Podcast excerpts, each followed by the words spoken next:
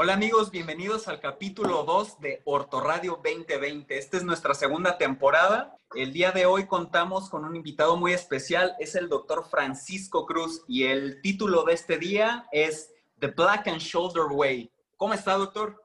Hola, muy buenos días. Me encuentro bastante bien aquí en la Ciudad de México. Gracias por la invitación. Maestro Cruz, ¿cómo está? Cuéntenos en un minuto, para quien no lo conoce, quién es el doctor Cruz. Bueno, yo soy Francisco Cruz López. Les comentaba que soy nacido en la Ciudad de México y a la edad de nueve años nos fuimos a radicar a Puerto Escondido, Oaxaca. Eh, por eso cuando me preguntan de dónde soy, yo digo que soy chilango de nacimiento, oaxaqueño de corazón. Este, estudié toda la carrera de medicina y la especialidad y, perdón, y el servicio social en Oaxaca y me vine a la Ciudad de México a hacer la especialidad en ortopedia en el Instituto Nacional de Rehabilitación, el INO y ahí mismo hice mi subespecialidad de un año en eh, artroscopía y reemplazos articulares. Perfecto. Tenemos entendido que tiene como hobby la fotografía. ¿Nos puede platicar un poquito al respecto? Sí, eso es parte de, lo que me gusta muchísimo y creo que también debe ser parte del médico artroscopista actual para entender muchas de las cosas de la, imagen y de la patología que trabajamos del hombro. Me gusta mucho estas, inicialmente nosotros en Puerto Escondido teníamos una cámara de las sencillitas de las de Kodak, con los cuales experimentábamos y jugábamos con mi hermano. Después tuvimos la oportunidad más grande que se compró una cámara este, Minolta en aquel tiempo y empezamos a, trabajar con ella.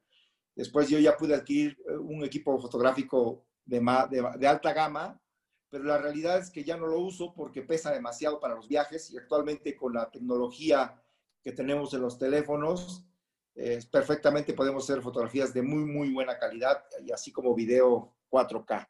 Es correcto, maestro. Maestro, una duda, ¿por qué escogió hombro y no otra articulación? Fíjate que es curioso y ese es un tema que platiqué mucho con el doctor José Manuel Aguilera, que era eh, mi tutor en aquella época, y eh, trabajamos muchísimo y él era el traductor de la Academia Americana de Cirujanos Ortopedistas de los videos. Y entonces yo empecé a ver videos de cirugía de hombro y me empezaron a gustar.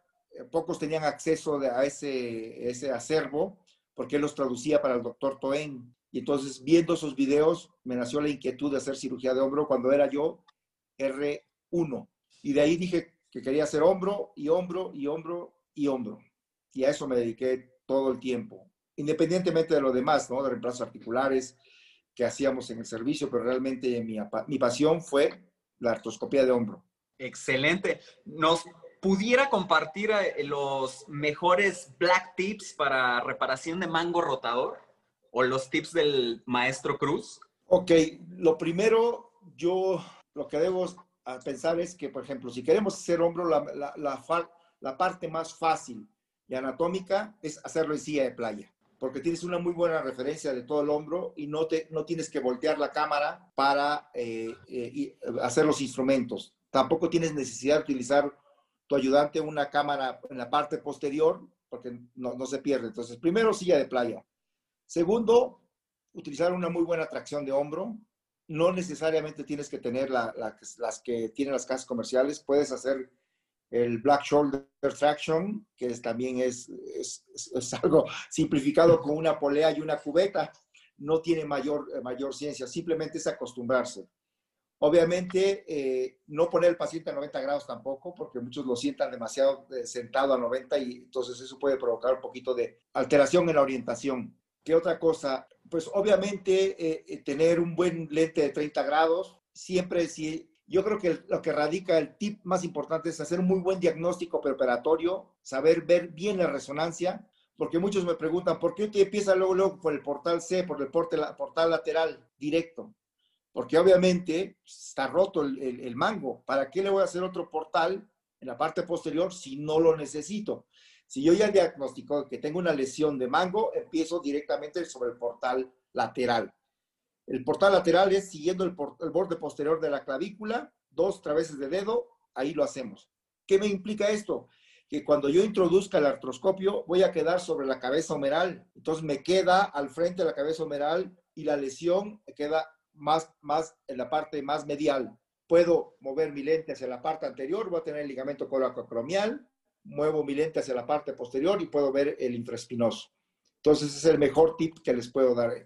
O sea, hacer un muy buen diagnóstico y si es una lesión completa, entrar por el portal lateral. Tenemos mejor visión, tenemos 360 grados. Es perfecto, maestro.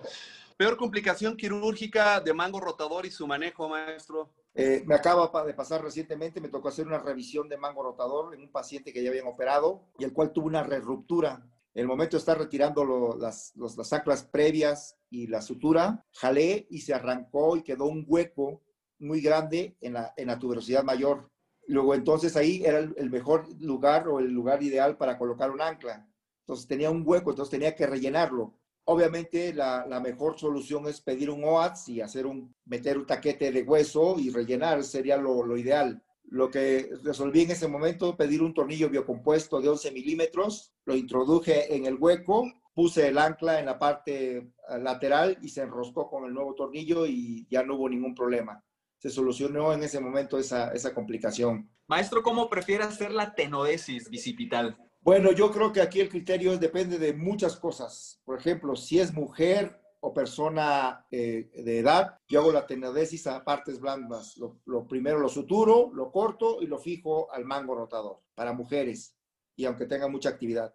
Hombres deportistas de, mediana eh, actividad, lo fijo a hueso con el, el, sistema de Artrex y atletas de alto rendimiento no me voy con, no le voy a, a perder, me hago subpectoral abierta. Excelentes tips, maestro. Maestro, ¿doble hilera o hilera simple?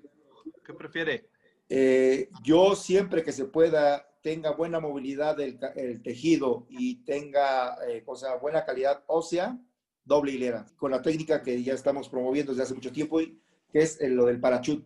Dos anclas mediales y una lateral, o tres o cuatro anclas mediales y una sola lateral. Maestro, sin marcas, ¿cuáles son las anclas de su preferencia? Actualmente las que tienen menor cantidad de material, las que tienen en forma de hélice y que tienen con triple sutura. No me gustan los tape, no me gustan las cintas. Siempre me gusta anudar. Perfecto, maestro. Una duda. ¿Cuándo repara usted el subescapular? Siempre que esté lesionado, siempre que tenga una lesión del 25%, la reparo, son lesiones completas, siempre la reparo. Si puedo hacerlo, lo hago en doble hilera. Maestro, ¿alguna indicación para utilizar el bíceps como andamiaje para reparación de mango rotador? Uf, ya tenemos bastantes años usándolo. Más o menos, tengo pacientes que tienen 10 años que he estado usando esa técnica cuando apenas se empezaba a hablar o casi nadie lo usaba. Y entonces, tengo, es más, me acuerdo perfectamente del apellido de mi paciente y la cual le, dice, tenía una lesión masiva, lo único que teníamos ahí era el bíceps, lo usamos y quedó perfectamente bien. Excelente, maestro. Maestro, cuéntenos cómo realiza su planeación prequirúrgica para una revisión de mango rotador para no, para no repetir errores o tener eh, complicaciones. Ok, lo primero es saber cuánto mueve el paciente, para saber que no estamos enfrentándonos a una artrofibrosis. Eso es lo primero, verle el, arco de movilidad del paciente. Si no tiene ningún problema, lo, segundo es radiografía AP verdadera de hombro para ver si tiene implantes metálicos, dónde están colocados y cómo están colocados. Tercero, artroresonancia. Ojo, artroresonancia, porque tenemos que ver si existen otras lesiones asociadas o que pasaron desapercibidas. Y luego entonces, juntando estos tres factores, es cuando planeamos la cirugía ya sabemos qué vamos a encontrar, a dónde vamos a entrar y qué no vamos a tocar y qué sí vamos a quitar de material o qué vamos a dejar sin tocar ahí. Muy bien. Doctor, ¿qué nos recomendaría para mejorar nuestra habilidad quirúrgica en artroscopía de hombro? Ah, tocaron un buen tema. Ahorita, desafortunadamente, por la pandemia, existe un, un vacío para todos, para todos, ¿eh? tanto profesionales como, y más sobre está pegando a los residentes. Luego, entonces, eh, sin comerciales, acabo de diseñar una caja artroscópica que puede hacerse para hombro, es ahorita está, y el cual pueden, ya trae el lente incluido, solo la conectan a su iPad por vía Wi-Fi y pueden practicar nudos, pueden practicar eh, la colocación de los anclajes, pueden eh, retirar suturas, pueden hacer la reparación. Entonces, yo creo que sería un punto ideal. Y segundo, acudir a los cursos de cadáveres. Afortunadamente en México ya se abrió un centro que está ya trabajando. Es un fellow por Zoom, ¿no, maestro? Así es. ah, es broma. Maestro, ¿qué artículo o libro recomienda de mango rotador para, Obviamente, los libros del doctor Burkhardt son muy buenos, son muy buenos todos, todos, todos, todos. Aunque repiten algunas cosas, yo creo que ese es el, el, punto de, creo que es uno de los mejores libros para, para ver, porque tiene otra cosa, tiene imágenes y muchas veces somos un poco flojos y no queremos leer todo el texto y nos basamos en imágenes. Y los ortopedistas y artroscopistas nos basamos en imágenes, todos nos grabamos mentalmente esa imagen y cuando la vemos la reconocemos inmediatamente. Exacto. Doctor, ¿qué opinión tiene acerca del procedimiento Latarjet artroscópico? Bueno, para mí es un abuso de la técnica, porque sale un poquito más caro que hacerlo abierto, en tiempo y en forma. Luego, entonces, hay gente que sea muy hábil, adelante que lo haga. O sea, no pasa nada. Eh, los resultados comparativos han sido buenos en manos expertas, claro. Ojo, manos expertas. Nosotros que no tenemos tanta experiencia, seguiremos haciéndolo abierto. Maestro, usted es famoso por innovar. Cuéntenos sus dos innovaciones que ha aportado la artroscopía. Bueno, recientemente tenemos el, cross stitch, que es el punto de cruz para reparación meniscal, que eso fue uno. Eh, y diseñamos el tenotomo de hace muchos años para toma de cuadriceps percutáneo. Este, y actualmente acabamos de hacer el, estudio biomecánico, que la técnica que hacemos, que es el parachut. O sea, queríamos saber si realmente lo que estaba haciendo en forma clínica para nuestros pacientes tenía un, un factor de validez. Lo realizamos en el búnker de Artrex y comparamos doble hilera del sistema de ellos con el doble hilera sistema del parachut.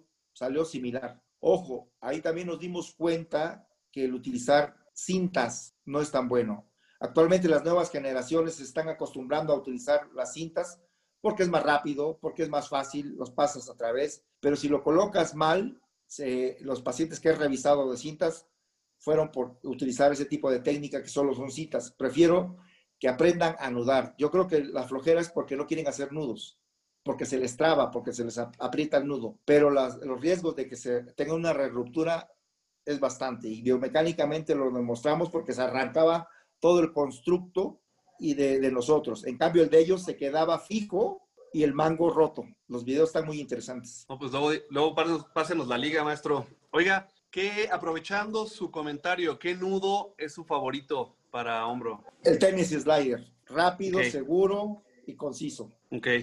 Excelente. Maestro, ¿qué vino nos recomienda? Uf, me tocaron un lado sensible. Inicialmente a mí me gustaba mucho la, la, uva Carmenere, que es una uva exclusiva de, de Chile y que todavía no se puede sembrar en ninguna otra parte del mundo. Pero después empecé a tomarle amor al vino mexicano y yo creo que es de los mejores vinos, un poco caro, la verdad es que tenemos que reconocer que es caro, pero a mí me gusta mucho el Ícaro, me gusta mucho el ala rota y hay uno que se llama Valero también, otro que se llama Copérnico, eh, hay varios ahí que me gustan, pero la uva que me gusta mexicana, Nebbiolo. Perfecto, maestro.